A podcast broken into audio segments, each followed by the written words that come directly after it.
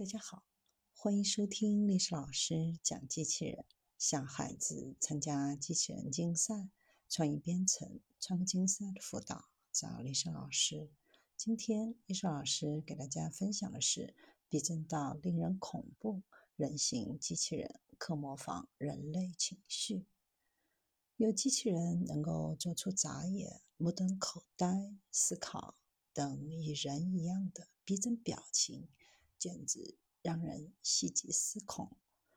机器人在凝视镜子的时候，尝试了十二个新的执行器，将机器人的脸变成了难以置信、厌恶、痛苦，甚至可能是后悔的表情。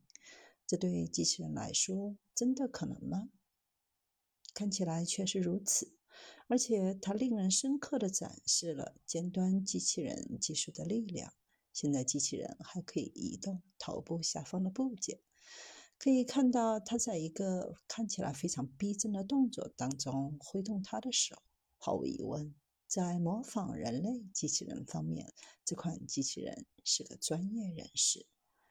这个机器人确实能够为客户服务，带来人性化的元素，从而获得更具吸引力的体验。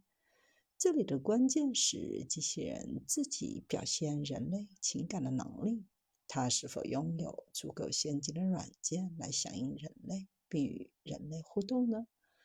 研究团队并没有对这个问题提供任何答案。目前，机器人只能展示它被引导表达的人类情感。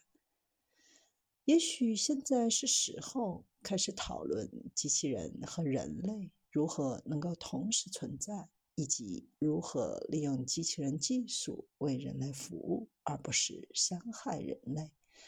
这个话题无疑有一点沉重，但却是一个不能够被忽视的话题。